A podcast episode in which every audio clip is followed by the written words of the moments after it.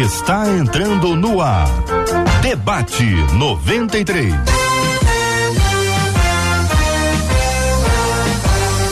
Realização 93 FM. Um oferecimento Pleno News. Notícias de verdade.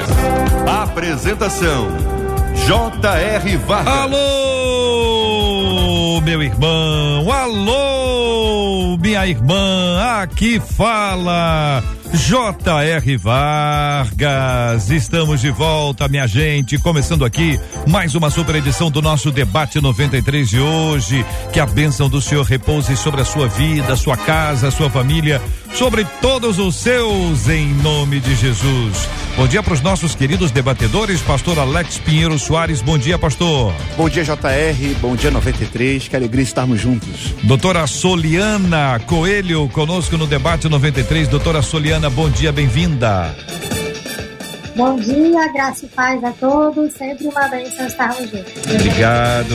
Pastor Wesley Palmeira, bom dia, pastor. Tudo bem, querido? Tudo ótimo. Bom dia, JR. Bom dia, pastores, doutora, bom dia a toda a família 93. Vai ser uma manhã de bênção, com certeza. Pastor Sérgio Rosa conosco no debate 93 de hoje também. Bom dia, pastor.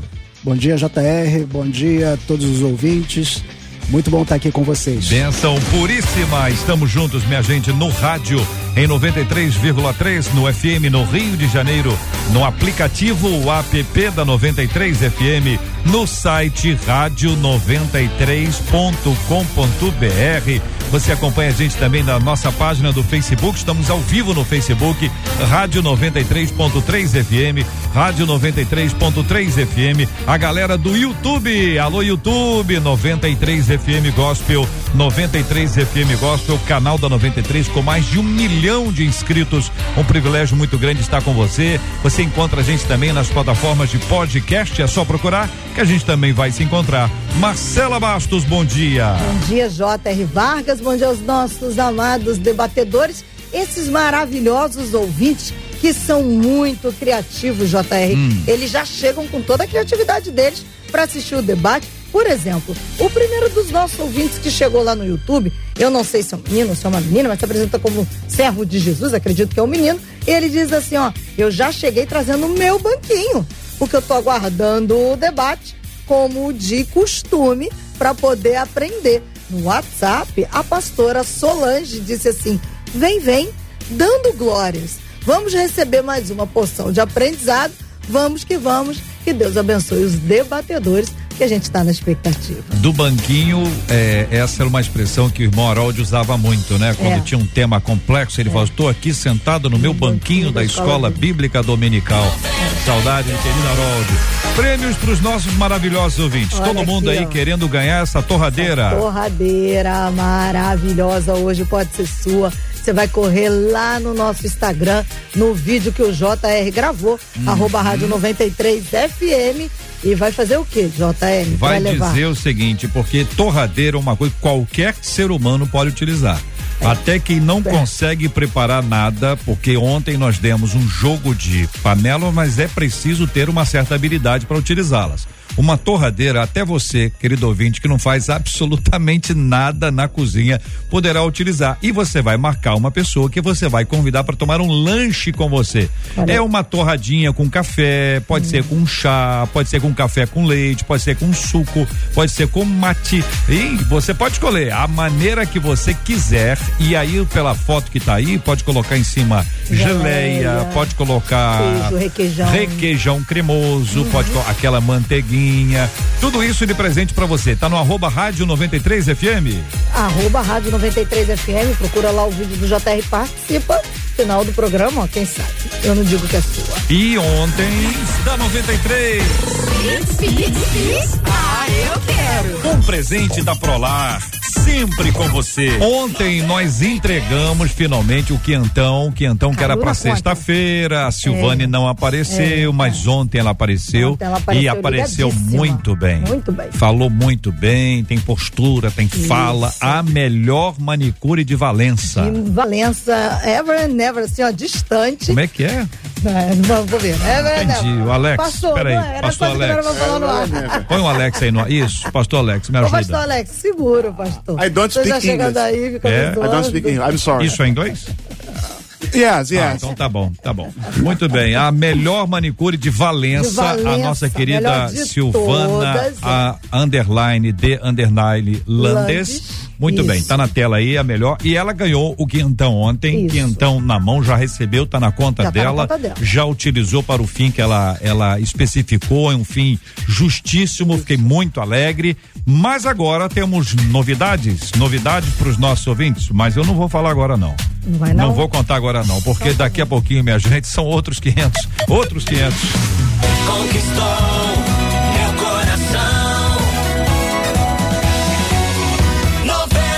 Essa é a 93 FM, debatedores apresentados, ouvintes animados, todo mundo pensando no tema de hoje. Uma de nossas ouvintes contou: faltando pouco tempo para o meu casamento, eu fiquei desempregada. Já é difícil, né, gente? Assim que casei, descobri que tenho um problema de saúde que me impede de ter filhos. Confesso que tem sido difícil demais ver todas as minhas irmãs felizes e realizadas e eu nessa aflição. Tenho me sentido o lixo da família. Sou uma fracassada, é o que diz ela. O que fazer quando tudo o que queremos na nossa vida dá errado? O fracasso é culpa minha ou existem pessoas que jamais serão bem-sucedidas? Como lidar com o sucesso das pessoas que amo quando na minha vida enfrento tantas lutas? Pergunta uma de nossas queridas ouvintes. Doutora Soliana, eu quero começar ouvindo a sua palavra inicial sobre esse assunto, doutora. É um tema bem complexo, tem muitos pontos importantes aqui para a gente discutir, mas um assunto muito mais comum do que a gente imagina. É um assunto que está muito mais perto aí da gente do que às vezes a gente para para pensar. Então, muitas vezes nós mesmos podemos ter esse tipo de pensamento de que tudo dá errado para gente, de que as coisas só dão certo para os outros. Então, são distorções cognitivas aí que a ouvinte está cheia delas, rotulação, eu sou fracassada e por aí vai, que a gente precisa refletir para não cair nessa também e para ajudar as pessoas ao nosso redor que, porventura, estiverem pensando ou se sentindo assim da mesma forma. Querido pastor Wesley, a partir da fala da nossa ouvinte, ela dá uma olhada pro lado, né? Vê a família, ela fala das irmãs dela realizadas, mas não é uma situação fácil, né? Antes do casamento fica desempregada, logo que casa descobre que tem uma enfermidade que a impede de ter filhos. Dói, né, pastor? É, dói um bocado, são dois problemas diferentes, um problema é, solucionável, né? É, que é o caso do desemprego, é um problema que ocorre não só com ela, mas com milhões de brasileiros, infelizmente, e um problema mais complexo, que é o caso da, da dificuldade em gerar, né? Então, são dois, dois aqui, dois problemas distintos, um com uma solução mais um, digamos assim, mais fácil, outro mais complexo. Entretanto, são dois problemas que realmente é, afetam diretamente o emocional da pessoa, afetam diretamente é, o que ela tem de projetado para a vida dela, principalmente porque esse desemprego acontece é, quando ela se casa, né? No princípio, no começo de tudo. Entretanto, eu quero tranquilizar essa, essa serva de Deus e quero dizer que Deus tem uma palavra para o coração dela nessa, nessa manhã e tem solução para esses problemas e essa angústia que ela manifesta através desse texto. O querido pastor Alex, e o senhor? É, é, uma, é um desafio da vida. A vida vai nos apresentar desafios. O grande problema, é, JR, o grande problema é que nós, parece que o tempo que vai passando, a gente vai sendo doutrinado a viver uma vida de conquistas e vitórias. As redes sociais vai nos apresentar isso, pessoas felizes, pessoas conquistando, pessoas avançando. E quando a gente para para olhar para a nossa realidade, o foco que a gente sempre vai dar, ou que se dá e não deveria se dar, é para as perdas e por aquilo que nós não temos. E a gente acaba sendo doutrinado a focar e a olhar somente isso. Então ela olha para um contexto e vai dizer assim: assim que casei, descobri que tenho um problema de saúde. Pode sim ser que esse problema de saúde surgiu depois do casamento. Mas será que isso não foi investigado antes? Será que não foi feito um exame pré-nupcial? E é algo que eu até abro hoje aqui para você que está noivo, para você que pensa em casar. É importante se pensar nisso. Casamento, relacionamento não pode só ser baseado em fé. Né? Não, Deus está comigo, Deus vai abençoar, Deus vai abrir a porta. E se o problema do filho é uma questão de saúde, uhum. existem outros meios que podem sim ser pensados. Uhum. Existem outros caminhos que podem sim ser apresentados. Então a gente não está querendo aqui apresentar Alice no País das Maravilhas, né? Mas a gente quer mostrar que dentro dessa realidade não são só espinhos, Entendi. existem flores. O querido pastor Sérgio, é o seguinte, o senhor sabe, a pessoa quando casa ela faz um plano e o plano dela envolve o dinheiro que ela tá ali, a vida dela, ela faz um orçamento. Então, supondo que ela tenha feito o orçamento, nós vamos para casa tal, que o aluguel custa X, eu tenho tanto, você tem tanto, somando nós temos isso. Olha, essa casa precisa de obras. Então, vamos fazer uma obra nessa casa. Então, nós temos que comprar uma geladeira. Ah, eu quero uma geladeira de três andares, tem escada dentro, televisão, videotape, tem a. Enfim. E aí o dinheiro não está ali, começa a frustrar. É natural que ela diga, puxa vida, tá dando errado. Para todo mundo deu certo, agora comigo tá dando errado. Logo agora, e aí casa, vem a questão dessa dificuldade médica, que já é uma outra, isso tem anos, isso aí não é uma coisa de uma semana para outra, né? Essa perspectiva dela, embora a gente tenha, claro, que compartilhar o ânimo, o encorajamento e esperança, há também esse tempo de olhar para o pé e falar, puxa vida, a situação realmente não está boa. O que, que o senhor acha, pastor? Sim, concordo plenamente. É, precisamos fazer uma leitura né, própria da nossa, da nossa realidade. Né? Cada um tem uma realidade diferente um dos, dos outros. É, nós somos pessoas, seres singulares, e cada um tem a sua singularidade, ou seja, cada um tem a sua história. O grande problema, às vezes, é que a gente quer fazer uma comparação da nossa vida com a dos outros e parece que a grama do vizinho sempre é mais verde. Então eu sempre sou pior aos meus próprios olhos. Como ela faz uma leitura da vida dela, né? Uhum. E parece que ela enfrenta um problema de baixa autoestima. Então, a doutora Soliana aí, que é psicóloga, né, doutora aí, é, que pode ajudar mais, falar com mais propriedade a respeito dessa área. Mas parece que ela enfrenta o problema de baixa autoestima. Como ela se vê, ela enxerga a si mesma como aqueles é, espias, aqueles dez espias que foram junto com Josué e Caleb, e eles olhavam para si mesmos e viam como gafanhotos, né? viam como pessoas apequenadas, como pessoas pequenas. Ela precisa então começar a vencer essa, esse problema, né, que me parece ser de baixa autoestima. Muito bem. Então nós temos aqui um relato compartilhado pela nossa querida ouvinte. Ela faz uma pergunta que eu queria incluir os nossos ouvintes aqui. O que fazer quando tudo que queremos na nossa vida dá errado? O tudo que queremos tudo que queremos dá errado. Ou seja, nada dá certo. Nada dá certo. A pessoa deitou na cama, acordou no chão. Ligou o chuveiro, não saiu água. Pegou a escova de dente, estava suja. Abriu a geladeira, não tinha nada. O café que estava sendo feito, quando botou, estava tava estragado. Você está tudo dando errado, o que não é exatamente isso, mas é a visão. Doutora, a, quando a gente não está bem, quando a gente não está bem, a gente enxerga tudo de uma forma que, embora não seja exatamente assim, dá a impressão que está tudo dando errado, ou alguns elementos são mais importantes que outros, então, quando isso não está bem, não é tudo, quando isso não está bem, a gente não fica bem. As duas possibilidades né, são corretas, mas Nesse caso, nós vemos claramente que a psicologia vai chamar de distorção cognitiva, e é o que acontece com a gente nesses exemplos que você deu. O que é uma distorção cognitiva? É a mesma coisa de usar óculos. Eu tenho miopia, então eu com a minha lente eu vou enxergar de uma forma, eu sem o meu óculos eu vou enxergar de uma forma distorcida. Então a distorção cognitiva são lentes que a gente usa no decorrer da vida, de acordo com as nossas experiências, e que nos fazem enxergar o mundo daquela forma. E uma dessas distorções muito conhecida e que se apresenta nesse caso é a supergeneralização. O que, que é isso? Eu pego um evento e eu generalizo. Então, eu estou desempregada, eu generalizo para nada na minha vida dar certo. Eu estou com problema de fertilidade, eu generalizo para eu sou um fracasso, minha vida é fracassada. E às vezes a gente faz isso o tempo todo. Então, como acordou, está chovendo, o dia vai ser péssimo. Ou seja, eu estou generalizando, não aconteceu nada ainda. Eu só vi que está chovendo e eu já generalizei para o dia ser ruim. A gente faz isso muitas vezes se a gente não tivesse a consciência esse cuidado. E aí vem junto com a supergeneralização, outra distorção, outra crença aí apresentada, é a da rotulação. Né? Então a gente se rotula. Ela não diz assim, ó, eu fracassei na minha vida profissional, por isso eu estou desempregada. Não, ela diz, eu sou fracassada.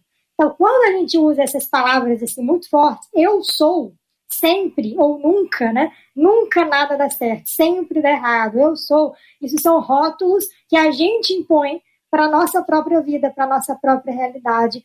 Então, geralmente, está sempre assim, muito carregado de emoção, de experiência negativa, e quase nunca condiz 100% com a realidade que a gente, de fato, está vivenciando. Então, o problema existe, mas a forma como ela está enxergando o problema está trazendo muito mais sofrimento, muito mais peso. Meninos, vocês concordam? Concordo, concordo, e, e, eu penso que o grande desafio, o grande desafio é a gente se permitir, nesse momento, estar cercado de gente que vai nos apresentar uma outra realidade.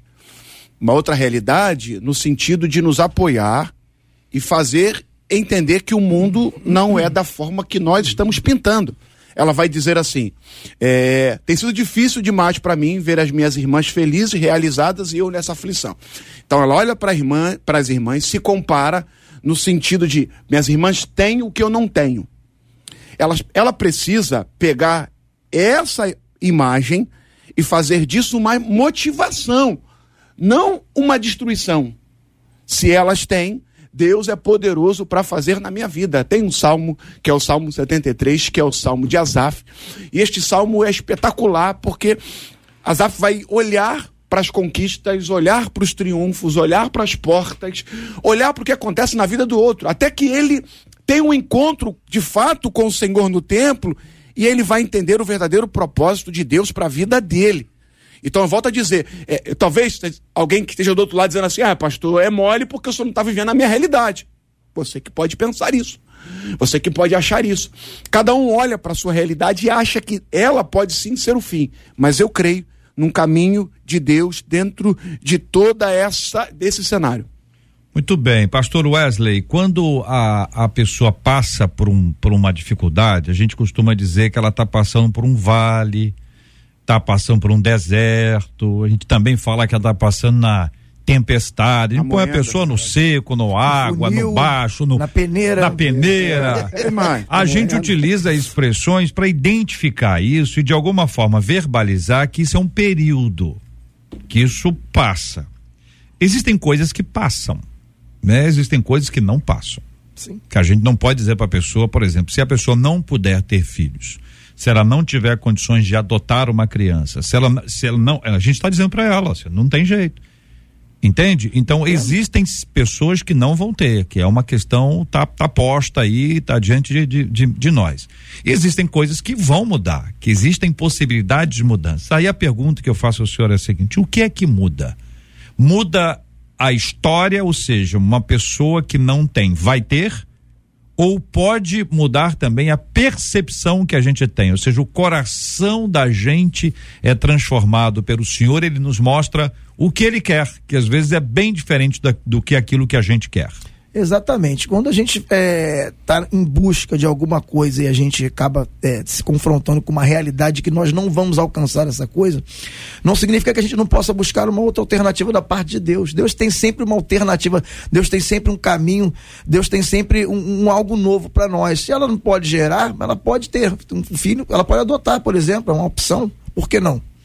Ah, pastor, mas não é a mesma coisa, mas pode ser um caminho que Deus está dando para ela. Uhum. Entendeu? É, eu, é interessante porque essa semana eu estava na casa de uma senhora visitando uma, uma idosa da, da, igreja de 82 anos de idade que viveu muito tempo com o esposo dela e não gerou filhos. E ela estava com lágrimas nos olhos, era viúva, né? E ela dizendo que uma vez ela perguntou ao esposo dela se ele não tinha ficado aborrecido pelo fato dela não ter conseguido dar filhos a ele. Muito interessante, porque uhum. eu não, não, imaginei que o tema seria esse hoje e coincidiu. E, ela, e ele respondeu para ela assim de forma muito meiga, ela reproduzindo com lágrimas nos olhos, falou assim: Olha, eu casei contigo porque você é a pessoa que Deus escolheu para mim e tal. E, e a gente teve outras alternativas na vida. Então é exatamente isso. A gente olha muitas vezes para os percalços e não procura outras alternativas, alternativas de Deus. É. Para essa felicidade. Eu sei que talvez é fácil falar, como o pastor Alex falou, não vai suprir mas Deus tem sempre um caminho, Deus tem sempre uma alternativa, Deus tem sempre algo novo é, na nossa vida. E, e o mundo não, não, não, termina por conta desses percalços que, que se apresentam diante de nós. Eu, eu quero crer que o no, eu creio, como a Bíblia diz, que o nosso Deus é Deus de monte e Deus de vales, como citou aqui, é. reverendo. São 11 horas e 22 minutos na 93. Estamos ao vivo aqui na rádio, Marcela, e os nossos ouvintes estão interagindo conosco. São histórias, depoimentos, opiniões e perguntas. Estão Fiquem contando. à vontade. A Neia disse assim: realmente tem pessoas que não conseguem lidar com o sucesso de ninguém. Ela diz assim: eu tenho uma loja aqui onde eu moro, né? é. né? Aí no dia que eu não abro, hum. as pessoas logo dizem: ih, fechou. Fechou. É, mas a pessoa, é, o, o pastor Sérgio, isso, eu acho que isso aí é o pessoal que está assim preocupado, tem uma preocupação, é um cuidado com ela, assim, poxa, fechou, tá, a situação está difícil no país, ou se eu acho que é o pessoal que está ali o senhor entendeu, né? Entendi. O senhor acha que é o pessoal que está que tá ali, né? Entendi.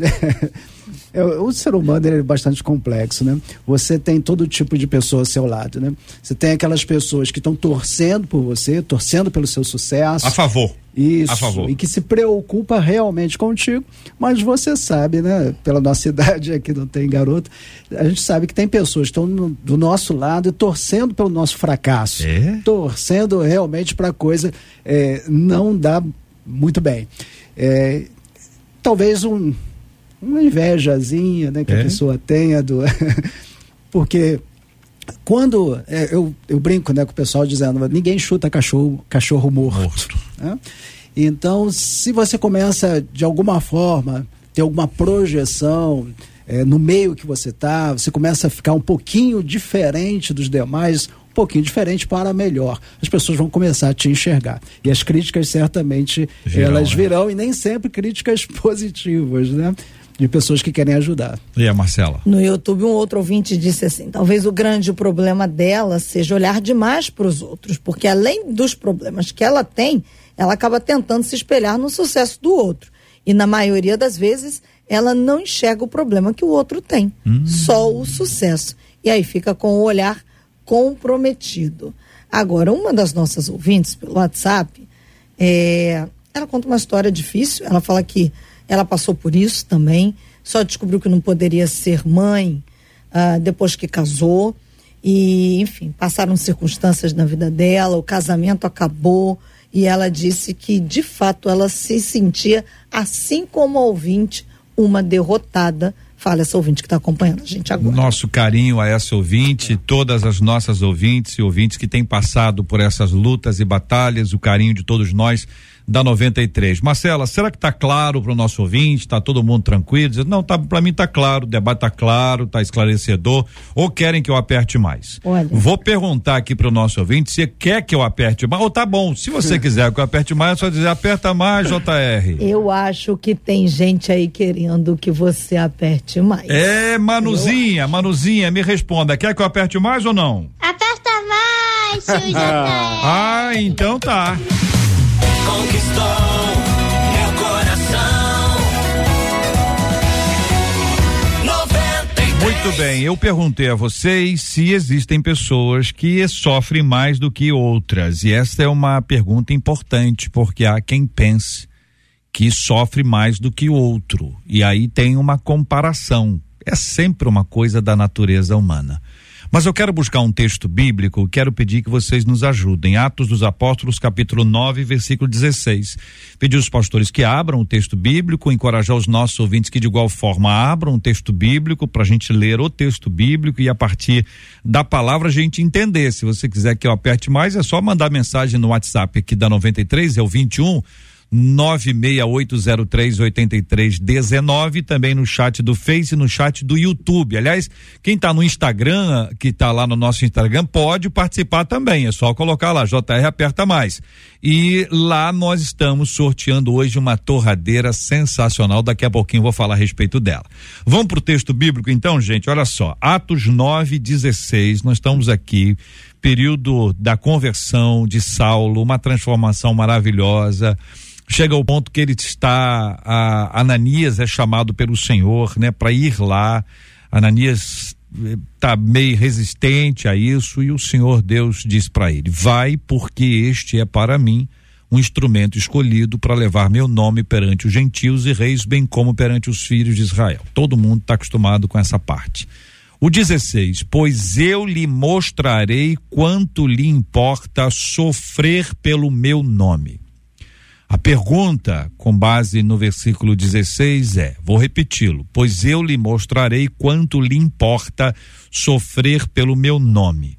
O quanto a gente pode admitir que o apóstolo Paulo, aqui ainda Saulo, ele estava marcado para sofrer pelo nome do Senhor, e este é um fato que vocês podem concordar ou não e dizer se é isso, se não é isso.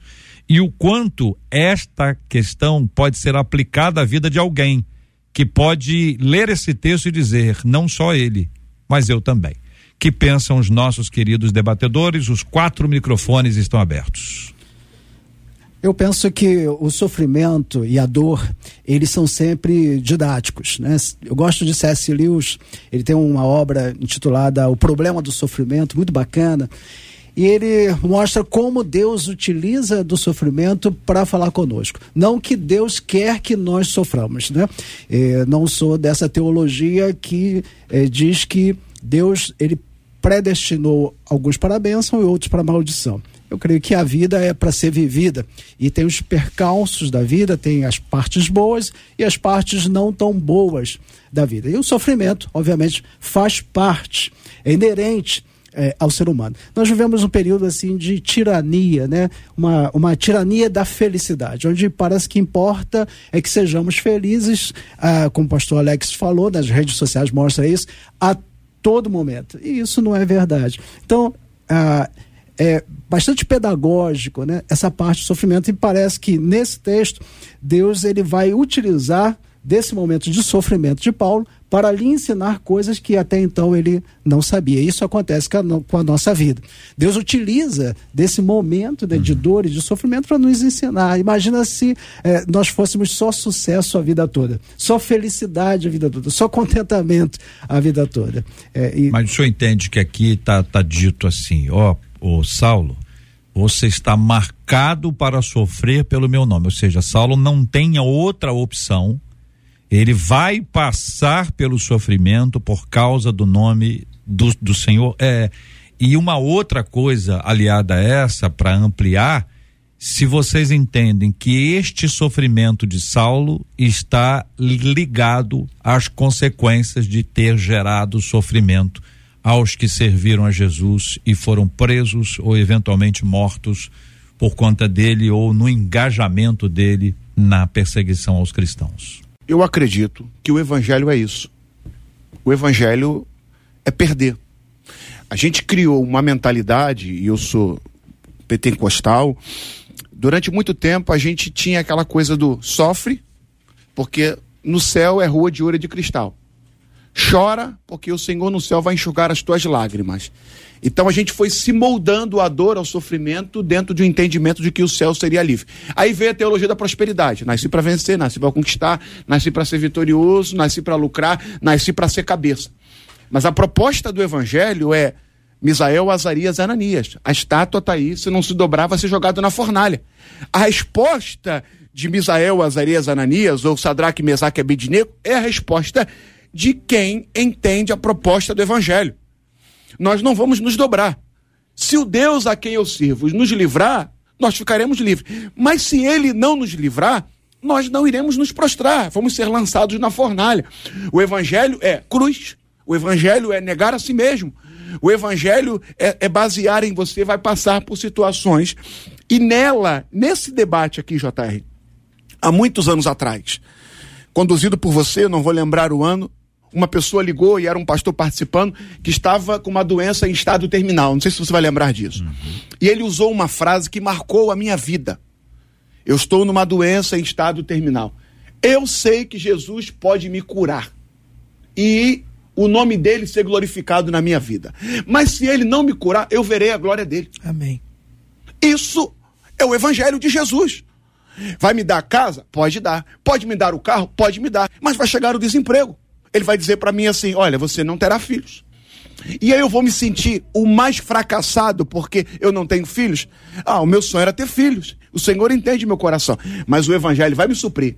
E respondendo a sua pergunta a respeito de Paulo, a chamada de Cristo para Paulo foi a chamada para Pedro, para João, para Tiago, que foi decapitado, é para aqueles que querem servir Jesus. Você quer servir Jesus? Vai ter uma cruz esperando por você, que é negar a si mesmo todos os dias e entender que na vida cristã teremos perdas. A expansão do evangelho se deu à base de sofrimento dos nossos mártires. Isso é um fato incontestável. Não houve uma expansão de um evangelho verdadeiro e legítimo sem que houvesse morte, sofrimento, entrega completa é, para que o evangelho puro e genuíno chegasse. Quando isso foi modificado, quando a igreja perdeu essa essência, infelizmente hoje, é, em mu muitas delas continuam perdendo a cada dia, o evangelho que é, se expande já não é mais um evangelho verdadeiro, mas é um evangelho falsificado, e isso está escrito dentro da palavra de Deus. Então, é, o fato é que nós não estamos aqui adeptos de um evangelho de sofrimento, também não somos adeptos a um evangelho de triunfalista. Somos adeptos ao evangelho verdadeiro que Jesus nos trouxe e nos ensinou. Ele foi o nosso exemplo. A cruz foi o exemplo de sofrimento. Ele poderia talvez ter nos redimido de outra forma, mas ele escolheu nos mostrar, padecendo, que nós também temos necessidade de nos entregar pela causa, de forma justa e verdadeira. Talvez nós hoje no Brasil não, não enfrentemos é, o flagelo que nossos irmãos enfrentam em outras partes do mundo, mas o, o, o avanço do evangelho, ainda que a conta gotas nessas partes do mundo, ela se dá a, através desse mesmo sofrimento. Nós, alguns anos atrás, vimos cristãos sendo afogados dentro de gaiolas, sendo queimados vivos, sendo decapitados na beira da praia. E o sangue desses homens e dessas mulheres é que tem feito o evangelho genuíno e verdadeiro crescer. É assim que eu entendo. Doutora, e a senhora? Eu concordo plenamente com tudo que foi dito e o texto, ele, o texto citado, ele diz: parecer pelo meu nome. Então, aqui é o sofrimento específico do Evangelho. Nós vamos passar por situações pelo simples fato de sermos cristãos, por negarmos o mundo, por não nos prostrarmos das propostas alheias, por defendermos a nossa fé. Então, isso aconteceu com Paulo, aconteceu com os outros discípulos, apóstolos, e como já foi falado aqui, igreja perseguida e muitas outras situações. E Jesus também disse: No mundo tereis aflições. Então, problemas, eles existem. Desemprego pode alcançar qualquer um em qualquer momento. O diagnóstico pode chegar. Momentos difíceis existem para todos. Né? Então a gente tem que ver o sofrimento não nos dois extremos, né, que foram citados aqui, mas como algo que faz parte da vida, que a gente vai precisar estar na presença de Deus para conseguir passar por eles, enfrentá-los de uma maneira que vai nos conduzir ao nosso propósito. Um outro aspecto dentro desse mesmo assunto, queridos, é quando envolve o seguinte: uns sofrem mais do que os outros. E essa é uma análise complicada, mas ela é importante ah, para ser compartilhada hoje aqui. Estou citando aqui Atos dos Apóstolos no capítulo 12. Estamos no mesmo livro. Você está aí no 9, pula agora para o 12. Atos dos Apóstolos no capítulo 12, quando Herodes persegue a Tiago e a Pedro. Ambos estão presos. Tiago é morto ao fio da espada. Pedro é liberto da prisão. Um anjo entra lá, acorda o, o irmão Pedro, manda ele botar a roupa, acende a luz. Enfim, é um processo extraordinário, um relato lindo. A porta automaticamente se abre. Quando ele se vê lá fora, ele não sabe se é um sonho, se é uma realidade. E a pergunta que se faz é, é simples: por que Pedro e não Tiago? porque Tiago foi Pedro e não e porque Tiago foi morto e não Pedro. A gente sabe que vontade de Deus, soberania de Deus, todas essas respostas estão adiantadas na cabeça dos nossos ouvintes. Mas a questão que aqui está sendo colocada é como explicar isso supostamente, supostamente para a mãe de Tiago. Olha, estou aqui, irmã fulana, o que aconteceu? Não, pastor, me diga uma coisa, minha irmã, meu irmão, por que que o meu filho foi morto e o filho da fulana está está vivo, por, por, que o meu e não ele? Estou supondo só aqui uma hipótese de perguntas que vocês todos e eu já ouvi ao longo do ministério, você vai ouvindo essas coisas, que são coisas que a gente às vezes não tem uma resposta, não é? Não tem uma resposta objetiva. Mas quando se pensa em uns mais do que outros, eu queria colocar esse texto como exemplo. Uns mais do que outros. O céu maravilhoso, é, a vontade de Deus, está fora de discussão. Algo mais que vocês gostariam de acrescentar dentro dessa perspectiva, queridos? Eu enxergo isso assim, de forma muito natural. Eu acredito até mesmo, eu vejo até mesmo as perseguições e mortes dos nossos mártires de forma natural. Porque toda vez que você contraria o status quo, de seja lugar que for, você vai ser perseguido. Por que, que o, o evangelho foi perseguido? Porque ele era diferente. Então, na época, foi lido como uma expressão política. Então, precisa ser morto, né? Jesus, o Cristo, o rei, ele tem que ser morto, ele tem que morrer. Então, é natural que aquele que é diferente no grupo, ele seja, então, é, perseguido. É, quando vai se dar uma resposta a uma pessoa que sofre, a minha resposta sempre vai ser pastoral, sempre vai ser de acalento. Eu jamais vou teologizar naquele momento. Porque é, o que a pessoa precisa naquele momento é de ser acalentada, abraçada, você chorar é, junto com ela. Mas se você vai dar uma resposta teológica, aí eu preciso ver é, que, o assunto da questão do sofrimento, o problema do sofrimento, que é uma grande questão que varre aí os milênios. Né? Epicuro já discutiu o problema do sofrimento 300 anos antes de Jesus. E essa questão vem enrolando e passa, por exemplo, por João capítulo 9. E o texto é: E passando Jesus, viu um homem cego de nascença. E os discípulos lhe perguntaram, dizendo: Rabi, quem pecou, este ou seus pais, para que nascesse cego? Respondeu Jesus: Nem esse pecou e nem os seus pais. Às vezes a gente fica procurando motivo para o sofrimento e não tem. É uma coisa inerente à vida, é natural que coisas ruins também aconteçam a, a pessoas boas. Pastor Wesley. É, JR, quando você estava falando aí sobre a mãe de Tiago e a mãe de Pedro, eu estava meio que visualizando a cena, né? Uhum. De, de Pedro chegando e se apresentando lá para a mãe de Tiago e eu, eu penso que se eu fosse Pedro, eu faria exatamente aquilo que o pastor acabou de falar, que eu simplesmente daria um abraço bem apertado, choraria com ela e não teria palavras para dizer a ela, JR. Eu consegui contemplar, conforme você estava falando isso, Pedro abraçando aquela mulher e dizendo, irmã, fica firme porque o propósito do Senhor é maior. Então, eu entendo que é dessa forma, tem coisas que nós não vamos ter respostas plausíveis, não, não tem jeito, a gente não pode criar resposta. O problema de muito crente hoje, que infelizmente eles querem criar resposta onde não tem, não tem resposta. São coisas que Deus decide na sua infinita soberania e a gente não, não, não muitas vezes não, não não quer que aquilo aconteça, mas nós nos curvamos diante da soberania de Deus. É o que eu falo sempre lá na, na igreja, quando acontece alguma coisa, uma perda de uma vida, alguém falece. A gente não queria que acontecesse, mas nós nos curvamos diante da soberania de Deus. É assim que eu entendo que o crente tem que proceder. Este é o Debate 93, com J.R. Vargas. Olha, minha gente, hoje tem torradeira, né, Marcela? A torradeira da 93 é um presente para os nossos ouvintes, vale para quem faz uma coisa boa na cozinha, mas ele é também muito próprio para quem não faz nada, mas agora fará, fará uma torradinha. Vai, vai fazer uma torradinha. Pode sair duas de uma vez só. Tá marcando a turma É, lá, ó. muito Tem bom. gente já lá no nosso Instagram, muita gente participando. Corre, que ainda dá tempo, hein?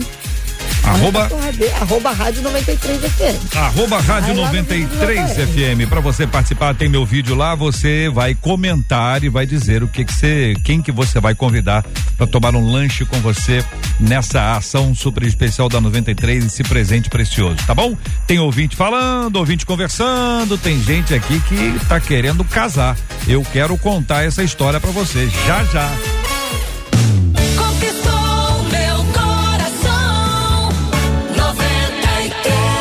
Uma de nossas queridas ouvintes, que eu não vou dar o nome dela aqui no, no ar, aqui tá no YouTube aqui, dizendo o seguinte: olha, que ela, muitas amigas dela, assim como ela, se divorciaram, elas casaram e ela ainda nada. Aí ela diz assim: tô me cuidando, tô bonita, procuro me arrumar, buscando sempre Deus, e ele não chega. É frustrante, diz a nossa querida ouvinte. Daqui a pouquinho, os debatedores terão uma palavra para quem está vivendo este tempo e eu vou pedir a ajuda do pastor Alex para esse assunto. Antes disso, outros ouvintes falando com a gente. Marcela. É, a Maria disse assim: Pedro, quando tirou o foco de Jesus, começou a afundar. É. Assim também somos nós. Quando a gente tira os olhos de Jesus, com certeza a gente afunda. Provavelmente é o que está acontecendo com essa irmã que não consegue enxergar a bondade de Deus. Um outro ouvinte disse assim: Bom, o sofrimento faz parte, sim. E quem quiser seguir a Jesus precisa negar-se a si mesmo e entender que a graça do Senhor nos basta. Um outro ouvinte, a Maíra, disse assim: Acho que nas igrejas a gente também precisa ter muito cuidado com as nossas falas. Paternidade, casamento, curas. Não acho, diz ela, que seja para todo mundo mas muitas vezes as igrejas estão forçando a barra, dizendo que Deus vai fazer, ao invés de ensinar a pessoa a ser plena, quando a resposta de Deus é não, disse a Maíra. Doutora Soliana, concorda? Concordo, concordo plenamente. A gente tem que aprender mais a lidar com o não de Deus, ou com espera, ou com ainda não é agora, e a gente está sempre na ânsia do sim. Então tem que ser do meu jeito, na hora que eu quero, da forma que eu planejei, que eu idealizei. E o próprio apóstolo Paulo, né, ele dá muitos exemplos disso, de quando ele fala que algumas pessoas vão viver umas situações, outras vão viver outras, mas a graça basta.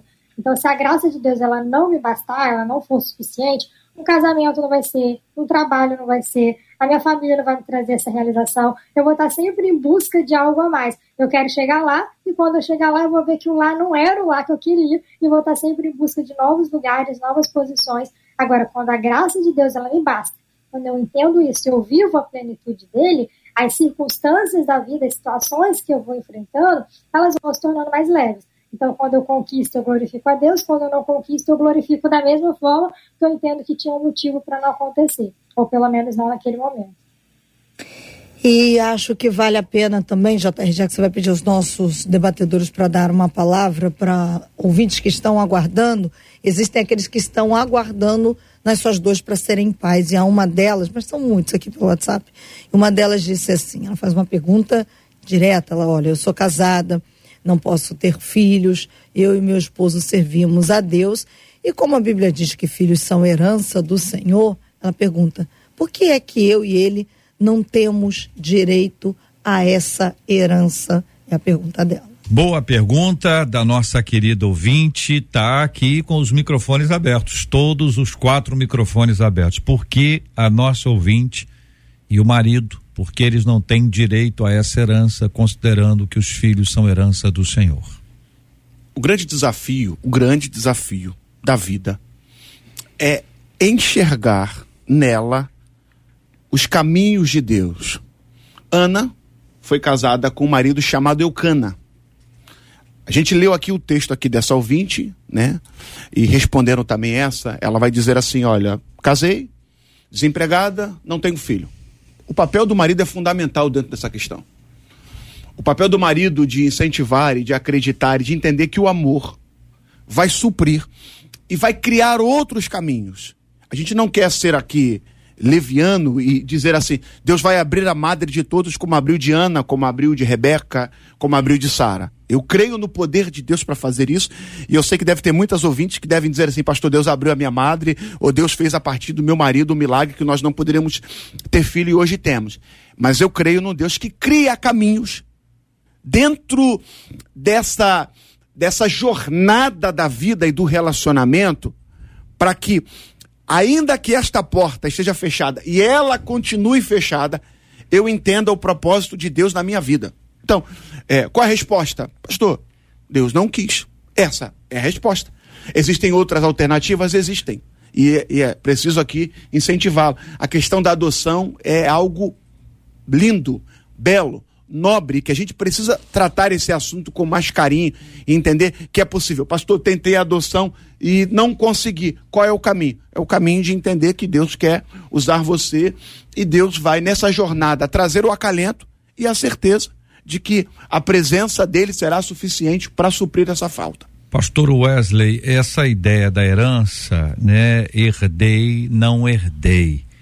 Alguém pode se considerar deserdado né, ao identificar isso.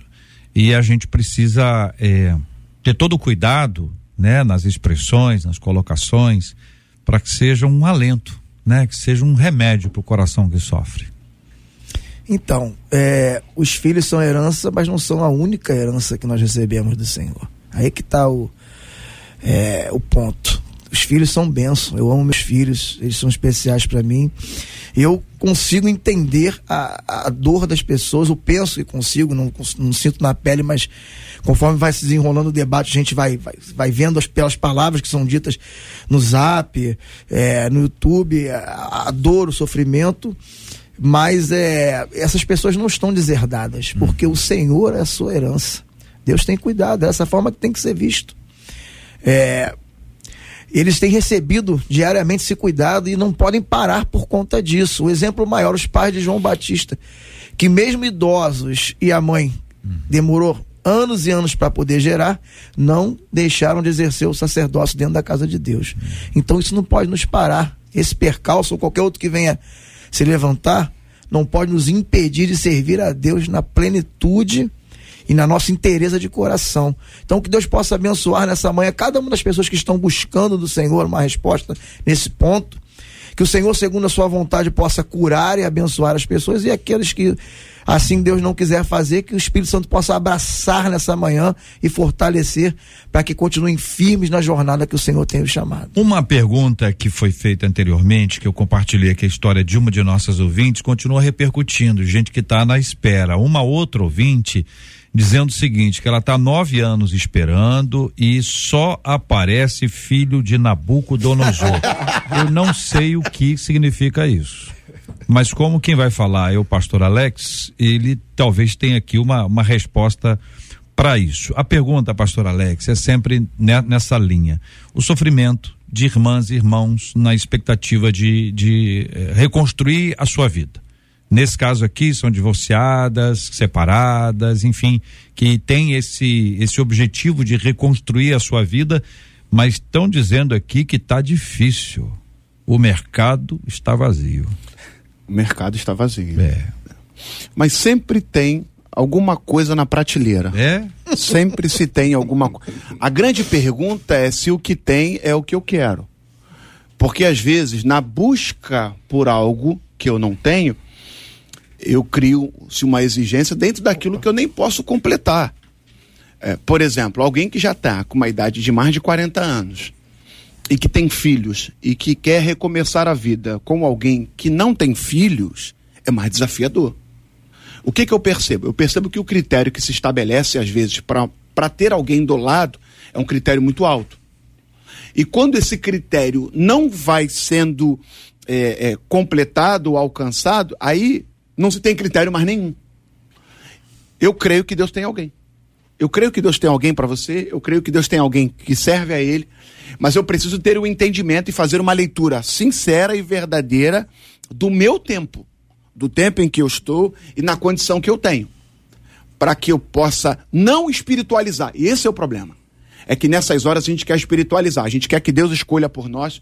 E me permita, JR, é a minha posição, é a minha opinião. Deus não faz casamento. Deus abençoa o casamento, mas Deus não faz. Essa coisa assim. Não, porque foi. É, deu, o vaso veio marchando e botou ela na minha mão e falou: Quem? é tua. O vaso. O vaso. O vaso. Veio marchando, botou ela na tua mão e falou: é tua. Normalmente, é luta e acaba em pouco tempo. Deus me deu a capacidade, a Bíblia diz assim: vós tendes a unção dos santos e sabeis tudo.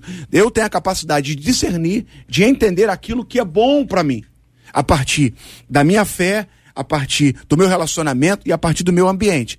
Então, eu preciso ter paciência, eu preciso se permitir ser achado. Então, se você quer ter alguém, não é se vender, mas é se permitir ser achada. Ou é se permitir ser achado. Se cuida. Se coloca à disposição e ore. Esteja atento nos encontros que Deus vai criar a teu favor. Agora, se você estabelecer um critério altíssimo que está fora da sua realidade, pode ser que você demore muito para encontrar alguém que vai estar suprindo essa necessidade. Tem ouvinte dizendo que o produto pode estar tá na prateleira, mas não pode estar tá fora da, da validade. validade. é, são os comentários que surgem aqui dentro das expressões apresentadas. Eu quero saber se vocês estão de acordo, que o pastor Alex falou, falou, falou, falou bonito, né? Falou bonito. falou bonito. Mas eu não sei se vocês concordam ou se vocês discordam. Vou começar pela nossa menina da mesa de hoje e depois eu fecho com os meninos, tá bom? Ah, hoje em dia tá complicado essa questão de relacionamento. A gente tem que encontrar, mas tem que encontrar de acordo com a vontade de Deus também, né? Assim, de acordo com a vontade de Deus que eu digo, que vai somar na nossa vida e não ter por ter. Ah, eu quero ter, e eu veria, né, tanto questão de filho quanto questão de relacionamento, eu queria frisar assim, a intenção do coração. Por que, que eu quero o que eu quero? Né? Eu quero um relacionamento só porque todas as minhas amigas estão casadas? Eu quero ter um relacionamento só porque eu quero postar na rede social? Só porque eu quero ter? A mesma coisa o filho, porque já foi falado aqui de Ana e Penina, né? E Ana, em momento nenhum, apesar de todas as provocações, em nenhum momento Ana quis ter um filho para mostrar para Penina que ela também tinha. Porque quando Ana tem Samuel, a primeira coisa que ela faz é consagrá-lo ao Senhor.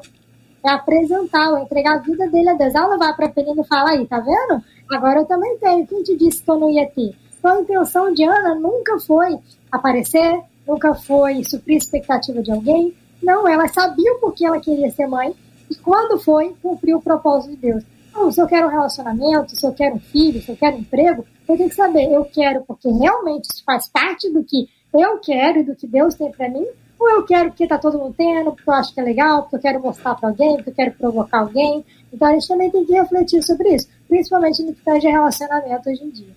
Meninos, Pastor Wesley, Pastor Sérgio. Eu, eu costumo dizer para pra, as meninas e para os meninos né, que estão nessa fase aí, né? É melhor sozinho do que mal acompanhado. Eu, bom, comecei a namorar minha esposa com 18 anos. Estou com 56, tenho 32 anos de casado, mais 4 anos de noivado e namoro, 36 anos. Então eu não sei o que é estar só. Não tem uma palavra de vida para essa pessoa que está só buscando. Mas eh, eu confio nesse ditado que diz que é melhor sozinho do que mal acompanhado, porque nesses anos de ministério pastoral eu já aconselhei muita gente que teve um mau relacionamento, ou seja, foi lá na prateleira e buscou um produto errado, né? E, e que no, no final das contas acabou sendo pior ela estar acompanhada. Então é preciso paciência, né? Ah, mas não veio ainda. Bom, paciência, porque se ficar afobado e buscar qualquer coisa, o resultado pode ser muito ruim. Então a paciência, o cuidado, o zelo, né? Claro, né? Você tem que, você aí, vamos trocar agora. Você também vai ser uma prateleira uma, uma, um objeto na prateleira que alguém vai buscar. Então, quando as pessoas forem buscar, elas querem alguma coisa que, a princípio, aos seus olhos, ressalte. Então, o cuidado né, com, com a vida, com a espiritualidade, com o corpo, com a cabeça, né?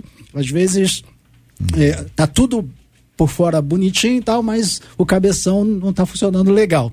Então é preciso todo cuidado para que também alguém possa lhe escolher. Mas eu diria que a paciência aí é fundamental nesse sentido. Tudo bem, pastor Wesley, fechando. Rapidinho, é o que dificulta um pouco isso, é porque a gente tem que levar em consideração que essa senhora, que tá, essa irmã que está apresentando essa, esse problema, ela está no segundo casamento, né? Ela fala sobre isso.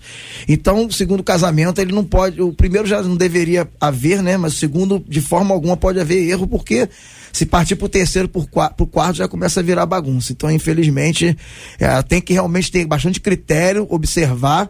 Claro, eu gostei muito da fala do pastor Alex, aliás, eu gosto muito de escutar, de ouvir o pastor Alex falando sempre, né? Que te conhece, se conhece há muito é, tempo. verdade, anos. Anos. E eu muitos acho anos. É, muitos anos. Dois idosos conversando. Não, Dois idosos. Então é isso. Você lembra? Não, não lembro. Na época que Dondon jogava na Andaraí. Não, não, Andaraí. Então, assim, é, para fechar isso, é Uhum. porque ela já não, não, não quer mais se dar o direito de errar, JR. E aí fica, a régua realmente sobe um pouco. Mas que Deus possa dar graça, dar visão e preparar a pessoa certa para ir nessa prateleira, em nome de Jesus. 11:55. Este é o Debate 93, com J.R. Vargas. Muito bem, minha gente. Nós estamos aqui com outro tema encaminhado por uma de nossas queridas ouvintes. Ela conta o seguinte: olha, sempre sofri com a ignorância da minha mãe. Eu jamais aceitei que ela me tratasse dessa forma e eu abominava isso. Só que o tempo passou e eu confesso a vocês que eu acabei me tornando como ela. Sou uma pessoa nervosa, sou uma pessoa chata, sou uma pessoa impaciente, sou uma pessoa ignorante com todos. Apesar de ter consciência disso, gente, é mais forte do que eu. Eu não quero viver assim. Eu não quero ser como minha mãe, hein? O que os filhos devem fazer para não repetirem o erro que tanto abominam dos pais? Comportamento é algo que se aprende ou temos poder para controlar o que fazemos? Que pensa você, ouvinte? Esses e outros assuntos estarão nesta segunda-feira, se Deus quiser, a partir das 11 horas da manhã, em mais uma super edição do nosso Debate 93. Muito obrigado, os queridos debatedores de hoje. Pastor Alex Pinheiro Soares, muito obrigado, meu irmão. Obrigado, JR. Obrigado, Marcela. Obrigado, 93. Que alegria estar com você. E eu creio no Deus que muda o cenário. Eu creio no Deus que abre portas. Eu creio que Deus supre a necessidade e a presença dele é a certeza que ainda que faltas existam, a presença dele supre toda e qualquer necessidade. Deus é contigo. Levante Doutora a cabeça. Doutora Soliana, obrigado, querida. Muito obrigada, que Deus abençoe. E que a gente possa se lembrar que ninguém está 100% bem em todas as áreas da vida o tempo todo. Problemas existem, não só para gente, mas para quem a gente acha que está só ali no sucesso, também tem uma dificuldade. Então, que a gente peça a Deus que nos ajude nos nossos problemas do dia a dia para que a gente não caia nessas distorções cognitivas que o inimigo tem para nós. Pastor Wesley, muito obrigado, querido. Eu que agradeço, JR, Marcela e toda a família 93. Foi um prazer. Quero mandar aí rapidinho um beijo para minha amada esposa Rosane e para a família mais aí, especial pro seu Jairo. Um forte abraço aí, no nome de Jesus. Abençoe. Pastor Sérgio Rosa, obrigado, querido. Obrigado, JR, obrigado, Marcela, obrigado, ouvintes. Quero deixar aqui um forte abraço para a turma lá da Meritienses, pastores, que esteve aí acompanhando. E um beijo bem grande também para a minha esposa Rosana, viu, Wesley? Rosana. É, Rosana. É muita rosa. Muito bem. Marcela Bastos. Vamos lá, porque os nossos ouvintes estão agradecendo aí muito o debate hoje. A Maria Marta, por exemplo, no Facebook disse que foi muito bom esse debate. E a Josi já disse: não perca o debate de segunda. Tô dentro, ela já tá ligada no debate de segunda. Mas quem deve estar tá muito feliz mesmo no JR é a Mônica Gonzaga se não tava, vai ficar agora. Ela que tem o arroba Mônica com K ponto Gonzaga, leva para casa a torradeira. Ela marcou a Roglima Lima. Disse que vai fazer um, fazer um lanche para ela. Um lanche para Roglima. Como é que é, é o nome dela? A Mônica. Não, a, a, outra. Roglima. Roglima. É diferente. Roglima, né? fica Roglima. de olho aberto aí, hein? É. Não tô me responsabilizando, não, mas quero te dizer que ela marcou você. É, Observa isso lá. E tá dizendo que vai preparar para você um lanche. Um lanche. Eu, se fosse você, ficava de olho nisso, que depois que a pessoa ganha, às vezes ela esquece, dá assim um esquecimento. Mônica Gonzaga, parabéns, Mônica. Você não vai esquecer. Com certeza você não vai esquecer e vai participar e vai ajudar essa sua amiga querida. Muito obrigado, gente, pela audiência ao longo de toda essa semana.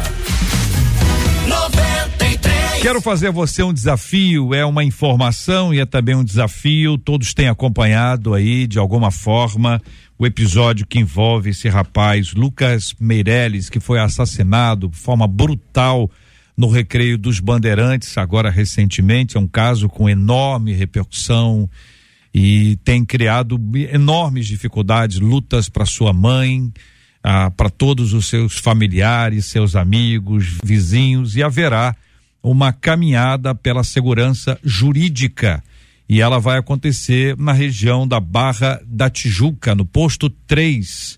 A concentração será às oito e meia da manhã em frente à Praça do Ó. Isso será domingo agora, dia 18. Domingo agora, dia 18, às oito e meia da manhã. Domingo 18, às oito e meia da manhã, posto 3 na Barra. Basta de impunidade, uma caminhada pela segurança jurídica. Existem relatos assim impressionantes sobre o número de pessoas que acaba sendo preso e que no outro dia já está sendo solto. Gente com passagens, passagens e mais passagens e continua solto. São esses que são presos pela polícia e são soltos na sequência, às vezes um dia após, às vezes nem isso.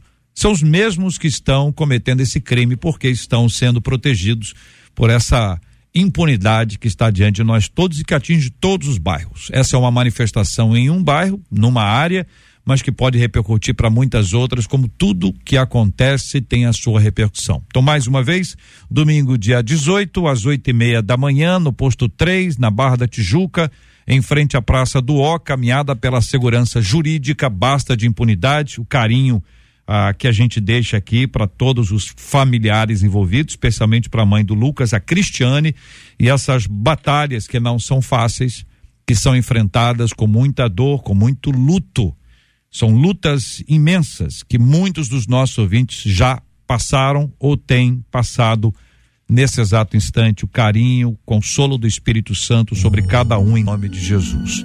Nós vamos orar juntos, pastor Wesley, por gentileza, ore conosco. Vamos colocar este tema que nós conversamos hoje diante de Deus em oração.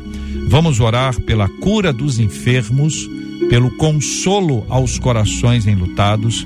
Vamos orar pela paz, vamos orar pelo povo de Deus que com a gente está agora ligado. Senhor, nós te louvamos, Senhor, por essa manhã que passamos aqui, Senhor, falando de assuntos ligados ao teu reino. Pedimos a tua bênção especial sobre essa ouvinte, Pai, que enviou essa, essa, esse questionamento. O Senhor possa, através do teu Espírito Santo, consolar a, a, sua vida, não só a vida dela, Senhor, mas de todos aqueles que se enquadraram, se identificaram, Pai, com o que foi falado aqui nessa manhã. Que o Senhor possa visitar, confortar, fortalecer, estimular, Senhor, para que essas pessoas avancem não desistam e possam entender em ti aquilo que tu quer para cada uma delas. Abençoa também, Senhor, essa, essa, esse ato que vai acontecer, como, como teu filho falou, acabou de falar, Senhor, que o Senhor possa realmente dar propósito para mudar, Senhor, as, até mesmo as leis desse país para que nosso nosso país seja mais tranquilo, que possa haver mais justiça, Pai. Obrigado, Senhor, por essa manhã. Visita os enlutados também, aqueles que estão com o coração entristecido nessa manhã, Senhor, derramando lágrimas, que o teu Espírito também possa confortar. Fica conosco e que essa rádio possa continuar sendo a cada dia canal de bênção para milhões de pessoas. Obrigado, Senhor. No nome de Jesus. Amém. Que Deus Christian bin